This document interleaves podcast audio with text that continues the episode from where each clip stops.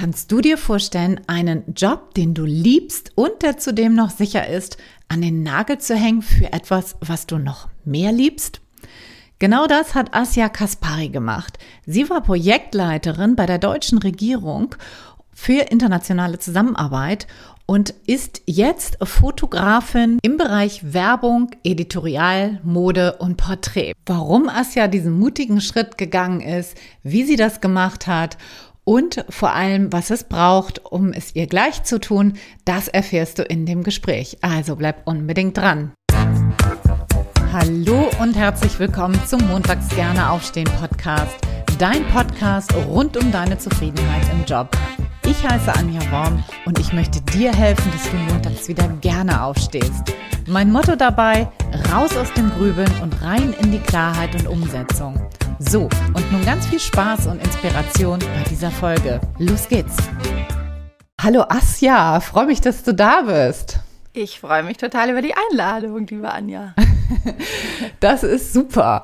Ich möchte mit dir über dein, wie ich finde, nicht gewöhnlichen Lebensweg sprechen. Und das hat mich sehr, sehr angesprochen, wie du da rangegangen bist. Wir haben uns ja beim Frühstück kennengelernt. Das fand ich ganz, ganz toll. Und da hast du mir über deinen Lebensweg ein bisschen was erzählt. Und da habe ich sofort angedockt und fand das total großartig. Denn du hast ja ein Masterstudium in interkultureller Kommunikation Erwachsenenbildung und Psychologie und hast mhm. dann für die deutsche Regierung gearbeitet als Projektmanagerin für internationale Zusammenarbeit und du fandst das cool. Du hast ja eigentlich diesen Job ja. geliebt.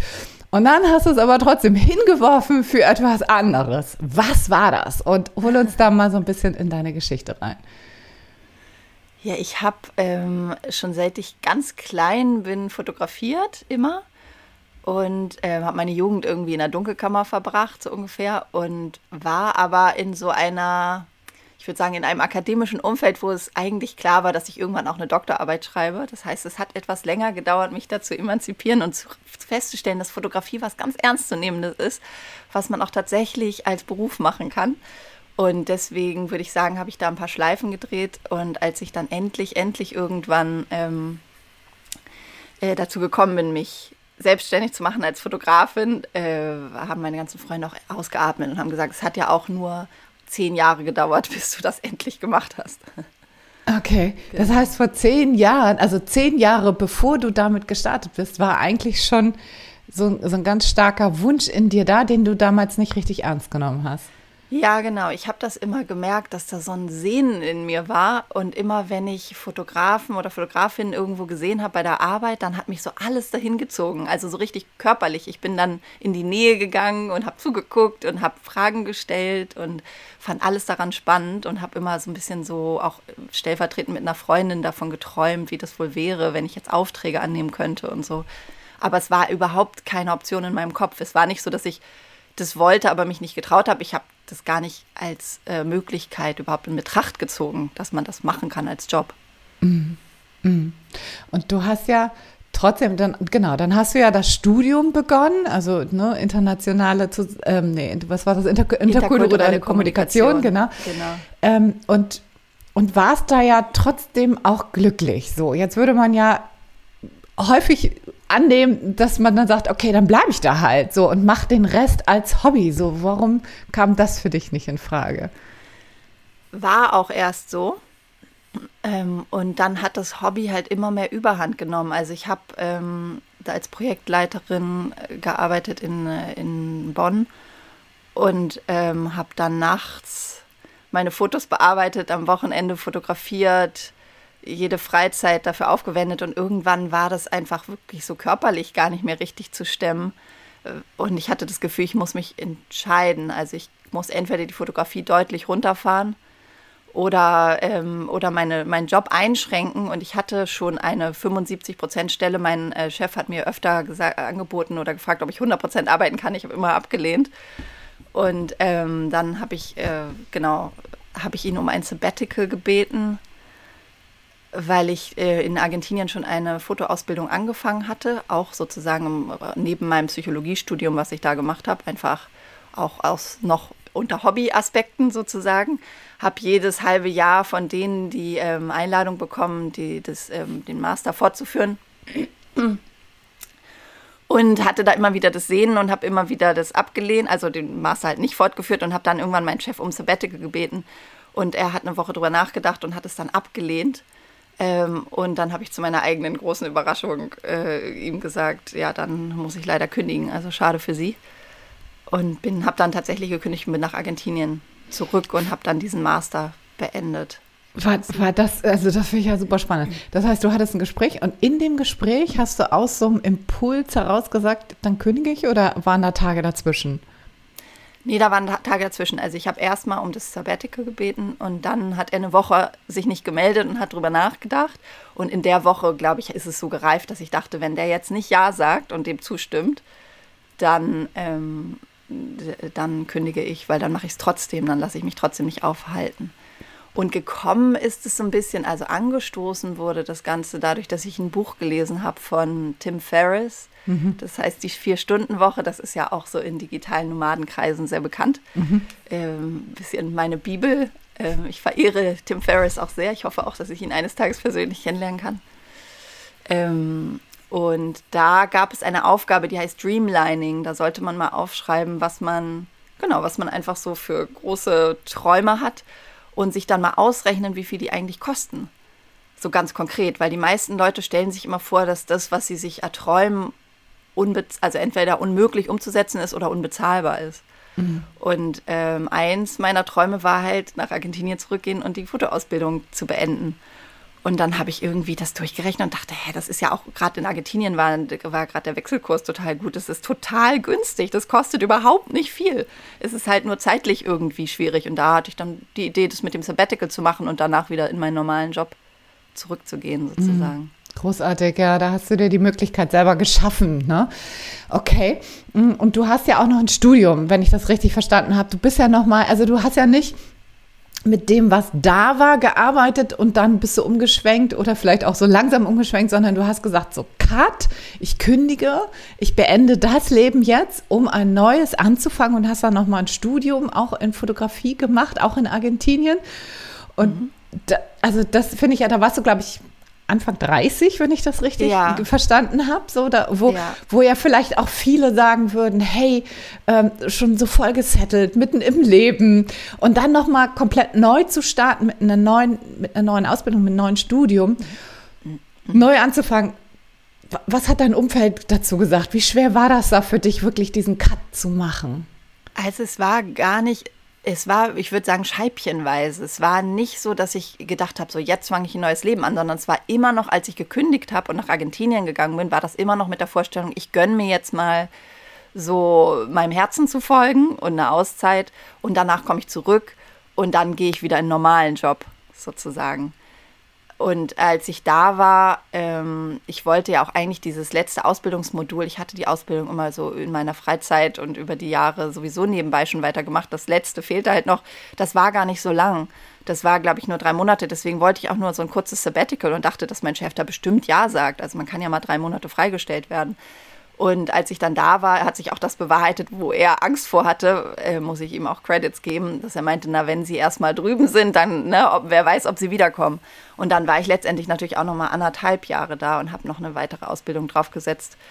Und äh, da war dann schon, da habe ich mich dann gegenseitig mit einer Freundin gecoacht vor Ort.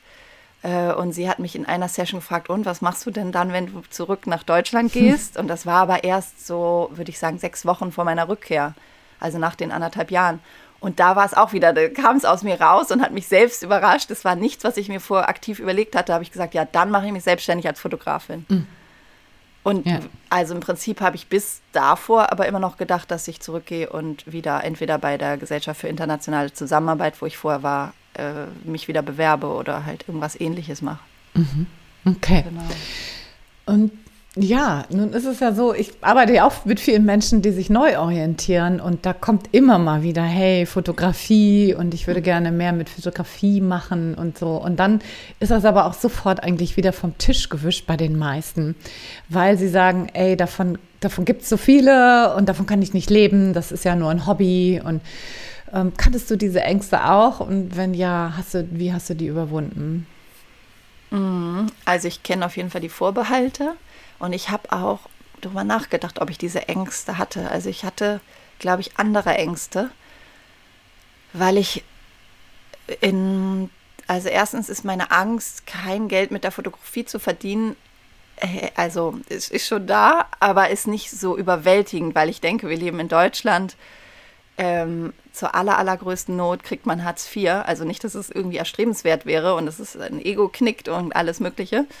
Ähm, aber ich habe auch in Südamerika gelebt und wenn man da nicht erfolgreich ist dann und kein Netzwerk hat, dann lebt man halt wirklich auf der Straße und hat nichts zu essen. Hm. Insofern denke ich, ist unser Sicherheitsnetz hier relativ groß. Das, das gibt mir irgendwie, darum, wenn ich auch von Leuten gehört habe, ah, du bist so mutig, ähm, habe ich immer gedacht, jein, also äh, ja, klar, mein Job bei der GIZ war auch toll und ich habe super gut verdient und hatte Führungsverantwortung und hatte eine großartige Karriere so ein bisschen vor mir. Wäre ich da einfach drin geblieben. Aber ähm, ich finde, ich kann gar nicht so tief fallen. Das gibt mir so ein bisschen Sicherheit. Und ähm, ich hatte auch schon erste Aufträge, bevor ich mich selbstständig gemacht habe. Also ich glaube, da gibt es verschiedene Wege. Ich habe auch von in dem Interview mit Dima, das du mit ihm geführt hast, äh, gehört, dass er einfach direkt sich selbstständig gemacht hat, ohne was zu haben. Ich habe ja, hatte ja erzählt, dass ich während ich angestellt war, schon immer fotografiert habe und da habe ich irgendwie Porträts von Menschen gemacht und erst habe hab ich die kostenlos gemacht, dann habe ich 50 Euro dafür genommen, dann 80, dann 100 und so weiter mhm. und gemerkt, dass, dass die Leute immer mitgegangen sind und dass ganz viel Bedarf war und ganz viele Leute an mich angefragt haben. Ähm, insofern fand ich, hat mir das ein bisschen Sicherheit gegeben, glaube ich, ja. da schon zu ja. merken, okay. dass Geld und Bedarf da ist. Mhm. Okay. Du sagtest eben gerade, du hattest andere Ängste. Was waren das für welche? Mhm. Hm, auch eine Sache, die ich, würde ich sagen, immer noch nicht 100% abgelegt habe, dass ich nicht dazugehöre in die Fotowelt, dass ich ja gar nicht mit der gleichen Berechtigung Fotografin bin wie deutsche Fotografen, die auf einer renommierten deutschen Uni ihren Abschluss gemacht haben und vor allen Dingen gar nicht so sehr die Uni, sondern es ist halt schon, ich habe ja interkulturelle Kommunikation studiert und es sind, wenn man das so sieht, also nicht nur Länder oder sowas, sondern auch Branchen sind eine Kultur in sich mit eigenen Codes und Regeln, die auch ganz oft, ähm, die man implizit lernt, also ganz verdeckt und gar nicht so bewusst reflektiert. Und da wird man auch rein sozialisiert. Und mir fehlt sozusagen diese Sozialisation in die auch Werbewelt, merke ich jetzt auch gerade, wo ich meine ersten größeren Werbejobs habe. Ähm, und auch in die Fotografie. Und da habe ich manchmal die Sorge gehabt, dass ich ja, dass ich auffalle durch Nichtwissen mhm. sozusagen. Dass du sozusagen Weil, die Sprache ja. nicht sprichst sozusagen. Ne? Genau. Ne? Mhm. Und der normale Weg ist auch, dass man zum Beispiel ein paar Jahre ähm, einem Fotografen oder einer Fotografin assistiert. Das habe ich auch gar nicht gemacht und da lernt man natürlich total viel. Das heißt, ich hatte auch immer die Sorge, wenn ich am Set bin, äh, so der Umgang mit dem Kunden, dass die denken, hä, die ist irgendwie komisch oder so. Das war die eine Sorge und das andere war, dass was Leute, wovor Leute mich gewarnt haben, war, dass es halt vor allen Dingen auch in der Werbung so ein Haifischbecken ist. Und, äh, und auch in der, ich mache ja auch Modefotografie und dass es in der Modefotografie halt ne, nur auf Äußerlichkeiten ankommt und dass alle Leute fies zueinander sind und so weiter. Davor hatte ich so ein bisschen Sorge. Und hat und, sich das äh, bewahrheitet? Nee, überhaupt nicht bisher. Also da hat mir auch, das war auch ein Grund, warum ich ganz lange noch gezögert habe, das tatsächlich den Schritt zu gehen. Mhm. Ähm, und ich habe in Argentinien einen ganz tollen Mentor und der hat mir gesagt, also erstens, ähm, gibt es auch andere Kunden, die sich auch andere Fotografen wünschen. Mhm. Es sind vielleicht weniger, aber wenn du die findest, dann sind die gerade total froh, dass du anders bist. Und als zweites meinte er, such dir ein Team, also bau dir ein Team um dich rum auf, mit denen du gerne arbeitest und die stärken dir den Rücken. Und dann seid ihr, seid ihr halt schon eine kleine Familie und, und äh, unterstützt euch gegenseitig. Mhm. Und das habe ich tatsächlich gemacht und das ist super. Also cool. Ja. Das heißt, du hast gerade schon angedeutet, du machst Modefotografie, du machst aber auch, glaube ich, Businessfotografie, Werbefotografie, habe ich rausgehört. So, mhm. du hm, machst das Ganze ja jetzt seit sieben Jahren und, oder? Habe ich, glaube ich, zumindest irgendwie so errechnet. Stimmt das? Ja, genau, doch, ungefähr. Ja. Okay, genau. Und hast jetzt schon 2016 offiziell. Ja, okay. Und hast jetzt schon wirklich einige renommierte Kunden so. Du, ich habe jetzt letztens gesehen, was du da Tolles gemacht hast. Also das sind echt richtig, richtig, also ich bin ja Laie, ich habe davon keine Ahnung, aber richtig schöne Bilder. Ich gucke mir das echt gerne an, so auf Ach, Instagram toll, und so. Danke. Genau, das ist richtig, richtig cool, was du da machst. So, was hast du denn jetzt getan, um da hinzukommen? Was hast du, hm, wenn jetzt hier uns Menschen zuhören und die sagen, hey, ich will mich auch selbstständig machen, traue mich aber nicht, weil genau das vielleicht auch in deren Köpfen ist, was du gerade als Ängste auch benannt hast, ne? mhm. ne? dass es vielleicht schwierig ist, in eine neue Branche reinzugehen, weil wir die Sprache nicht sprechen oder weil wir vielleicht nicht die Erfahrung mitbringen, auch als ähm, ich nenne das jetzt mal als Quereinsteigerin, obwohl du das ja eigentlich gar nicht bist, weil du hast das ja auch gelernt von der Pike auf. So. Ähm, trotzdem, was, was würdest du diesen Menschen mitgeben? Also wie kann man denn da jetzt wirklich Fuß fassen? Was hast du getan, um, um ja, in erfolgreich da in den Markt reinzukommen? Gehen. Mm, ich kann, genau, ich kann natürlich sozusagen nur für mich sprechen und Klar. da hat es irgendwie geklappt und da ist sich ehrlich eine ganz große Portion Glück auch dabei gewesen. Glück ist ähm, mit den Tüchtigen, ne? Wie man so ja, schön sagt. es gibt bestimmt auch ganz viele andere Wege, aber ich, ich, ich habe es als wirklich hilfreich empfunden, tatsächlich, wie ich das auch vorhin beschrieben habe, dass man, also dass ich so mit den Aufträgen gewachsen bin. Das war so ein organisches Wachstum ähm, nicht, nicht so von einem Tag auf den anderen zu sagen, ich bin jetzt Fotografin, hier bin ich, äh, wo ist die nächste große Werbekampagne sozusagen, sondern ich habe halt, genau, ich habe auch am Anfang, wie wahrscheinlich die meisten, erstmal in meiner Umgebung fotografiert und als Kunden meine Freunde und Bekannten und so weiter gehabt. Und das hat sich dann, hat dann immer weitere Kreise gezogen. Ähm, und dann, genau, dann kannte jemand, dann kannte ich aus der Schulzeit noch jemanden und die war inzwischen irgendwie Abteilungsleiterin in einer Firma und die brauchten Mitarbeiterporträts. Dann habe ich die mitgemacht, dann hat irgendwie die Nachbarabteilung das mitgekriegt und mich dann auch beauftragt. Da war das dann schon kein direkter persönlicher Kontakt mehr und so weiter. Dann ist, ähm, glaube ich, so das Klassische, was man so macht, was ich auch gemacht habe, ist ähm, sich eine Mappe anlegen, also ein Portfolio aufbauen und dann, ich weiß gar nicht mehr, ob das jetzt noch auf der Höhe der Zeit ist, aber ähm, ich habe halt wirklich noch so eine ledergebundene, schwere, hochwertige Printmappe, wo meine schönsten Arbeiten drin sind, auf ganz tollem Hanemühle-Papier gedruckt. Ähm, äh, die ein Vermögen gekostet hat zu produzieren und womit ich dann Mappentermine mache und tatsächlich mich vorstelle in Redaktionen und in äh, Werbeagenturen oder bei, auch bei Direktkunden. Dann habe ich einen Newsletter, ähm, da kriege ich auch oft positive Resonanz und natürlich auf jeden Fall völlig unabdingbar eine Website, würde ich sagen. Ähm, es gibt immer wieder Leute, die denken, dass sie das vermeiden können. Ich glaube, um ernst genommen zu werden, braucht man sie auf jeden Fall. Mhm. Und ich habe ein Coaching gemacht, das hat mir auch total geholfen und mhm. mache ich auch gerade schon wieder. Mhm. mhm. Ein Coaching in welche Richtung? Was machst du da? Mm, also ganz am Anfang habe ich einfach mir eine Fotografenberaterin gesucht, die eben genau die Kultursprache kennt und die ich dann so löchern konnte mit allen doofen Fragen. Mhm. Ähm, also auch genau sowas wie baue ich, äh, wie mache ich mein Portfolio, wie stelle ich das zusammen, wie ja. äh, sollte ich meine Website aufbauen, wie mache ich ein Newsletter, wenn ich Kaltakquise mache, äh, keine Ahnung, was sage ich am Telefon und wenn die sich dann nicht zurückmelden, schreibe ich dann nochmal oder nicht und, und lauter so Fragen. Super hilfreich, ne? Hm. Und es war ja auch nicht von Tag eins erfolgreich. Also es war, ähm, ich bin auch bestimmt ein halbes Jahr lang zu Mappenterminen gelaufen und die haben immer gesagt, oh, ganz tolle Sachen, ganz tolle Sachen, melde dich wieder. Ähm, und ich dachte immer, hey, wieso melde dich wieder? Ich bin doch jetzt hier. also und die konnten mich halt immer nicht so richtig fassen und nicht so richtig einordnen. Also ich glaube, sie fanden das immer, das geht mir auch häufig jetzt noch so, fanden immer toll, was ich mache, interessant, anders. Aber gerade, ich habe mit Werbeagenturen angefangen, ich weiß nicht, ob das ein Fehler war, aber ähm, gerade Werbeagenturen, die brauchen Schubladen, die brauchen Kategorien. Die haben dann auch so Begriffe, sowas wie, ist es jetzt People oder ist es Lifestyle oder äh, ist es Porträt? Und man denkt, hä, wie was? Also erstmal, was der Unterschied zwischen People und Porträt? Sind doch Menschen drauf, so ungefähr. Ich kenne ihn inzwischen, aber ähm, äh, da und dann war das auch ein bisschen inneres Widerstreben, mich einordnen zu lassen in eine Schublade. ich denke auch immer noch, am schönsten finde ich, wenn ich zum Beispiel Mode fotografiere und das aber als Porträt interpretieren kann, weil das ist ja eine echte Person vor meiner Kamera ähm, und nicht ein Kleiderständer. Mhm. Und okay. irgendwie am liebsten natürlich auch irgendwie mit einem kreativen, künstlerischen Blick drauf. Also deswegen ist es ein bisschen, ist es jetzt Kunst, ist es Mode, ist es Porträt, ich weiß es nicht.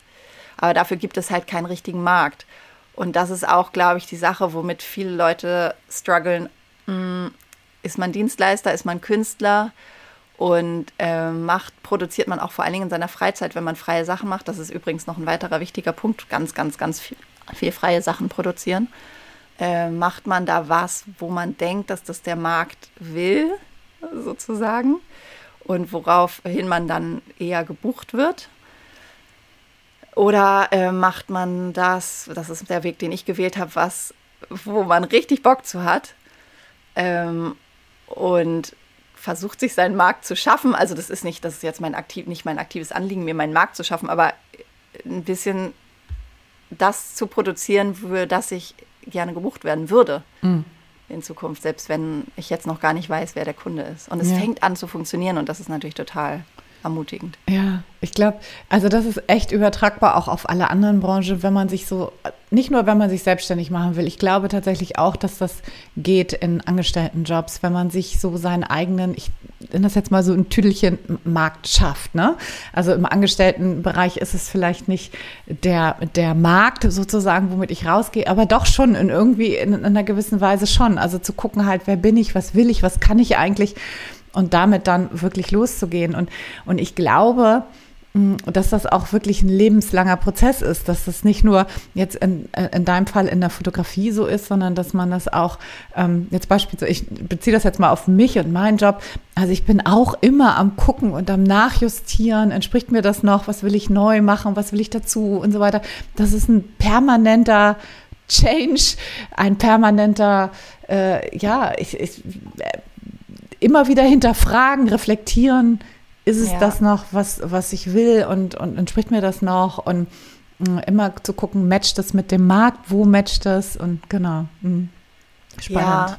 Ja, ja, total. Also das, du hast recht, das ist wahrscheinlich auch nicht abgeschlossen. Ähm, das ist halt immer, das ist wirklich eine Diskussion, die ich öfter geführt habe mit anderen Fotografen oder wo ich auch selber Orientierung gesucht habe, dieses, ja, aber wenn man einen leeren Kühlschrank hat, ähm, dann noch zu sagen, hör auf dein Herz und mach irgendwelche ganz tollen kreativen Projekte in der Hoffnung, dass eines Tages sich das auszahlt, weil man braucht auch sehr viel Durchhaltevermögen. Mhm. Ich habe auch gemerkt, dass es also alle möglichen Sachen, die ich mache, ähm, die fruchten so ein Jahr oder zwei Jahre später. Also die Samen, die ich so gesät habe, die, äh, da braucht man ganz viel Vertrauen auch und Durchhaltevermögen, dass das schon, dass es schon irgendwann aufgeht. Ich denke auch immer, äh, man wird schon irgendwann erfolgreich sein. Man muss, äh, also die Kunst ist sozusagen vorher nicht pleite zu gehen. Mhm. Ich Aber glaub, der Erfolg wird schon kommen. Ja, irgendwie. ich glaube, das ist ein sowohl als auch. Ne? Also sowohl gucken natürlich, dass die, die Miete bezahlbar ist, als auch zu gucken halt, okay, was entspricht mir jetzt und wo will ich eigentlich langfristig hin und das beides irgendwie miteinander zu vereinen. Ich glaube, das ist ähm, die große ja, Kunst. Ja, total. Genau, auch wieder dieses Austarieren, bin ich Dienstleister, bin ich Künstler oder irgendwo dazwischen, weil ich, mir bricht auch kein Zacken aus der Chronik, mir macht das auch total Spaß, ähm, komplett genau das umzusetzen, was ein Kunde sich vorstellt. Also ich muss mich jetzt nicht irgendwie immer jedes Mal selber verwirklichen, darum geht es mir gar nicht. Es geht irgendwie, mir geht es bei der Fotografie um ganz verschiedene Ebenen oder warum ich das auch überhaupt mache. Das ist einmal, ist es so, ähm, glaub, einfach so Schönheit kreieren. Mhm. Das, äh, macht mir einfach ganz viel Freude und dann aber auch der Prozess. Ich habe das Gefühl, ich bin so fast wie in so einem, oder ich bin nicht fast, sondern ich bin total oft im Flow-Zustand, wenn ich mit einem tollen Team zusammen was produziere dann vergesse ich irgendwie Zeit und Raum und, äh, und es fühlt sich so an, als würde alles im Universum so am richtigen Platz sein in dem Augenblick. Und das ist fast, ja, ist wie meine Droge. Also das ist, das ist so, fühlt sich so großartig an, dass ich das natürlich immer wieder erleben will. Und aber das andere ist irgendwie auch so das Abenteuer und ähm, für verschiedenste Kunden zu arbeiten, in verschiedene Welten Einblick zu haben, gemeinsam als Team irgendwie was zu kreieren, Aufgaben zu lösen. Äh, und das macht mir dann Spaß, wenn ich Werbung fotografiere, wo ich überhaupt nicht frei bin oder wenn ich äh, Mitarbeiterporträts mache, da mag ich die Verbindung oder mag ich, dass jemand vor meiner Kamera sitzt, der erstmal sagt, ich bin unfotogen, ich hasse es, fotografiert zu werden, mach ganz schnell und dann dahin zu kommen, dass die Person sagt, es macht super viel Spaß, lass uns noch das ausprobieren und so habe ich mich noch nie gesehen. Ähm, das ist dann halt eine ganz andere Schiene, die mich irgendwie glücklich macht. Mhm. Ja. Ähm, und deswegen wow. mag ich auch die Facetten und ja, genau. Cool. Hast du diese Droge jemals bereut? Hast du es jemals bereut, dass du diesen Schritt gegangen bist? Nee, ich habe das, ähm, nee, überhaupt gar nicht. Also ich habe eher umgekehrt, also ich hatte ja gedacht, also meine Motivation war auch zu denken, ich springe jetzt mal oder ich mache das jetzt mal, weil wenn ich 80 bin und ich blicke zurück und ich habe es nicht probiert, dann würde ich das, glaube ich, sehr doll bereuen. Ähm, weil, wie gesagt, was soll schiefgehen? Also so das Schlimmste ist, ich verdiene halt kein Geld damit, aber so what, dann mache ich halt wieder was anderes. Ähm, es ist ja nicht irre irreversibel gewesen, diese Entscheidung. Und ähm, was mir manchmal fehlt, ist das, was man als Angestellter hat, so, so eine Zugehörigkeit äh, zu einer Gruppe, wo, so ein Ort, wo man so hingehört. Das ist natürlich, also ich habe mich jetzt einem Berufsverband angeschlossen, dem BFF, Berufsverband für Fotografen und Filmgestalter, der ist sehr, sehr gut in Deutschland und ähm, bin da Professional-Mitglied und bin im Citizen Circle, wo du ja auch bist, in der Unternehmer-Community. Ähm, da suche ich mir jetzt so ein bisschen meine Gruppen das fehlt mir ein bisschen sonst. Und ähm, auch die intellektuelle Herausforderung manchmal. Mhm. Tatsächlich. Also, aber auf der anderen Seite suche ich sie, die mir halt in den Büchern, die ich privat lese oder mhm. in Gesprächen. Genau. Es geht anders, ne? Mhm. Okay. Ja, anders. Würdest du denn anderen Menschen, die vielleicht auch eine Leidenschaft für Fotografie, wir bleiben jetzt einfach mal bei Fotografie, haben, dir, dir empfehlen, dir das auch gleich zu tun, das nachzumachen? Oh, ich bin da total hin und her gerissen. Also, mh, mm, ich treffe immer wieder Menschen, die ähm, ja so ein Hobby haben, als Fotografie, aber auch manchmal auch Schreiben. Und wenn man dann aber und die sich wünschen, das beruflich zu machen, was ich erstmal total gut finde. Aber wenn man dann genau hinguckt, dann merkt man, die, so viel schreiben die gar nicht oder mhm. so viel fotografieren die eigentlich gar nicht. Also ich habe das Gefühl, es ist so, ähm, es ist ein guter Weg, wenn es eigentlich unausweichlich ist, wenn es gar keine Frage mehr ist, soll ich es machen oder nicht machen, sondern du kannst gar nicht anders, als es zu machen. Das ist natürlich sehr hilfreich. Vielleicht ist es aber nicht bei allen so und man kann es trotzdem erreichen. Aber mh, mm, ja, also ich kann da, glaube ich, gar nicht so sagen, dass das auf jeden Fall für jeden immer klappen kann. Nee, das Aber wenn du es wirklich, wenn du gar nicht anders kannst, und dann wirst du es auch hinkriegen. Mhm. Genau. Das glaube ich schon. Genau, und es ist natürlich auch immer eine Frage, also wie gesagt, mit der Erwartung, wenn du gleich denkst, du wirst die riesigen Jobs machen, wahrscheinlich nicht. Aber ähm, wenn dir auch schon, wenn es dich auch schon glücklich macht, ähm, Babys zu fotografieren und Porträts von äh, von der Heilpraktikerin um die Ecke zu machen, was bei mir früher auch so war, ähm, wenn das auch schon, der, wenn der Weg dich sozusagen auch schon glücklich macht, dann glaube ich, ist es immer eine gute Idee, den zu gehen, weil was sollst du denn verlieren? Also mhm. schlimmer als, wie gesagt, kein Geld verdienen ungefähr, kann, kann es ja gar nicht kommen. Mhm. Ja ich kann das total nachvollziehen, was du da gerade sagst. Natürlich, ähm, ich glaube auch nicht, dass das für jeder Mann, jeder Frau ist, jede Frau ist weil es ja auch eine gehörige Portion von Engagement, Enthusiasmus, wirkliches Dranbleiben, auch sich mal durchbeißen, wenn es, die meisten Menschen mögen das Wort durchbeißen. Ich, ich liebe das Wort durchbeißen, weil manchmal wird es einfach hart und da braucht es ja. einfach auch mal so diesen, Mm, hey, ich gehe jetzt mal durch diese harte Phase durch, weil ich weiß, das braucht es jetzt, um auf ein neues Level wiederzukommen. Und, und ich glaube, wenn man das so gar nicht hat, dann ist das natürlich zumindest jetzt so bezogen auf den Fotografiebereich, glaube ich, schwierig, weil man sich ja auch irgendwie durchsetzen muss auf dem Markt, wenn man, ne, man möchte Aufträge haben und ich glaube, das braucht schon. Ja, und auch eine Frustrationstoleranz, weil es werden nicht alle Leute dich mit offenen Armen empfangen und äh, enthusiastisch sein, äh, wenn sie dich sehen. Es war auch für mich sehr ernüchternd. Ich dachte, die Welt hat auf mich gewartet, aber nein, das war nicht so. und ich glaube auch, also so wie man das so oft im Leben sagt, ne, also irgendwann auch so ein bisschen so ein Vertrauen und Glauben an sich selber äh, weil man auf sehr, sehr vielen langen Strecken ohne irgendeinen Leuchtturm äh, durch die Nacht gehen muss. Und wenn man nicht seine kleine Stirnlampe dabei hat oder so, also irgendwie ist es auch, man muss wirklich, ich habe wirklich so das Gefühl, manchmal, ich muss wie so eine Blinde vorangehen und einfach auf mein inneres Navigationsgerät vertrauen. Und ich weiß es nicht, es ist eine Wette auf die Zukunft. Ne? Es kann, auch, kann ja auch nicht klappen. Aber wenn man das nicht hat und nicht bereit ist, auch wenn man kein positives Feedback kriegt, eine Zeit lang äh, trotzdem weiterzugehen, dann glaube ich, wird man sehr schnell aufgeben, weil es auch ganz viele Strecken gibt, wo, wo, wo es erstmal nicht so vielversprechend ist. Mhm. Ja. Gepaart natürlich, wahrscheinlich aber natürlich auch mit einer irgendwie einer Offenheit zu lernen und einer Reflexionsfähigkeit zu gucken, wie man sich weiterentwickeln kann. Interessanterweise ist, finde ich, ähm, kriege ich immer wieder mit um, um mich rum, dass das Talent gar nicht das Wichtigste ist. Also ich würde, deswegen würde ich jetzt gar nicht so denken, oh, die Person macht ja sozusagen nicht so spannende Pferdefotos oder sowas. Das ist, glaube ich, kein Hinderungsgrund. Sondern, was, was glaubst du, was ist das Wichtigste? Ja, also es ist halt auch ein Business. Ich glaube auch einfach, mhm. sich als Unternehmer zu verstehen und nicht zu denken, mhm. ich habe wirklich da nur meinen Traum und will die ganze Zeit kreativ mhm. sein. Mhm. Ja. Und ich würde das vielleicht noch ergänzen wollen. Ich, man sagt ja auch, äh, Talent ist tatsächlich nicht das Wichtigste. Das entscheidet nicht über Erfolg oder Misserfolg, sondern äh, in erster Linie ist es die Hingabe. Also sich in etwas wirklich äh, reinzufuchsen, dran zu bleiben, jetzt bin ich wieder bei durchzubeißen. Ne? Ja. Also äh, sich einer Sache wirklich voll zu widmen, sich hinzugeben. Ich liebe dieses Wort. Ich mag das total gern. Also Hingabe an etwas. Ähm, das entscheidet eigentlich viel mehr über Erfolg und, Erfolg und Misserfolg als dann das, das reine Talent. So, das gibt da richtig ähm, Forschung drüber und wissenschaftliche.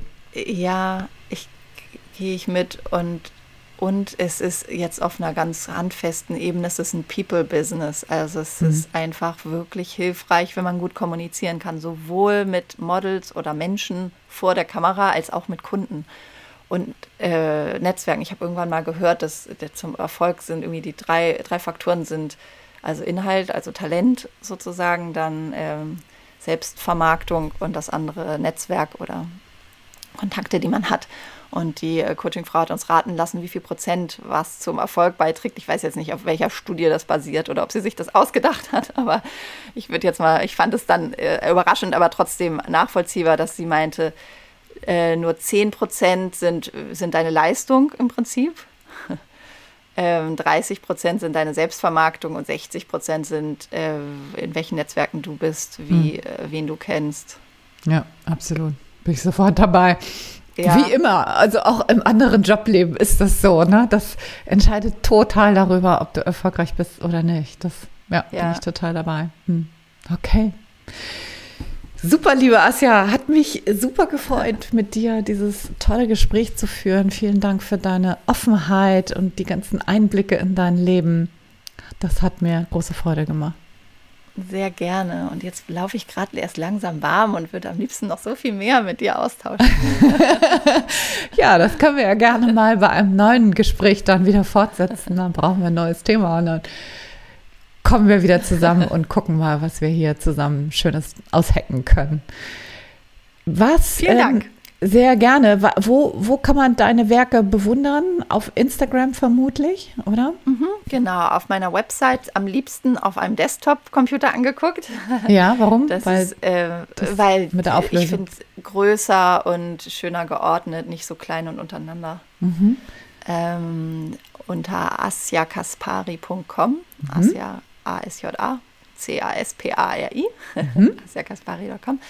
Und äh, Instagram genau das gleiche. Asia Kaspari ist mein Handle. Super. Und das sind so die zwei wichtigsten Kanäle, würde ich erstmal sagen. LinkedIn cool. findet man mich auch, aber da findet man keine Fotos. Mhm. Super. Verlinken wir. Und nochmal vielen Dank an dich. Danke dir. Noch einen schönen Tag. Wenn dir das Gespräch mit der Asja gefallen hat und wenn dir der Podcast insgesamt gefällt, wenn er dir Inspiration liefert und auch guten Input, dann freue ich mich riesig, wenn du dieses, diesen Podcast auf Spotify oder auf Apple Podcast bewertest mit einer 5-Sterne-Rezension. Das würde mich riesig, riesig freuen, weil das natürlich auch immer hilft, den Podcast noch bekannter zu machen und auch anderen Menschen zugänglich zu machen. Jetzt zum Schluss möchte ich ganz gerne noch darauf hinweisen, dass wenn du unzufrieden in deinem Job bist und mit mir darüber mal sprechen möchtest, und vielleicht auch mal ausloten möchtest, welche Möglichkeiten es der Zusammenarbeit mit mir gibt, dann vereinbar doch gerne mit mir einen persönlichen Gesprächstermin über montagsgerneaufstehen.de slash Termin. Und dann setzen wir uns mal gemeinsam zusammen und schauen mal auf deine Unzufriedenheit drauf und wie wir zusammen vielleicht arbeiten können. Das ist alles unverbindlich und kostenlos. Also ich freue mich, wenn du den Termin einbuchst und wir uns dann demnächst sehen. Ich wünsche dir jetzt eine ganz, ganz wundervolle Woche mit viel Freude im Job. Freue mich, wenn du nächste Woche wieder einschaltest. Und für heute danke ich dir für deine Zeit. Alles, alles Liebe. Ciao, ciao. Deine Anja.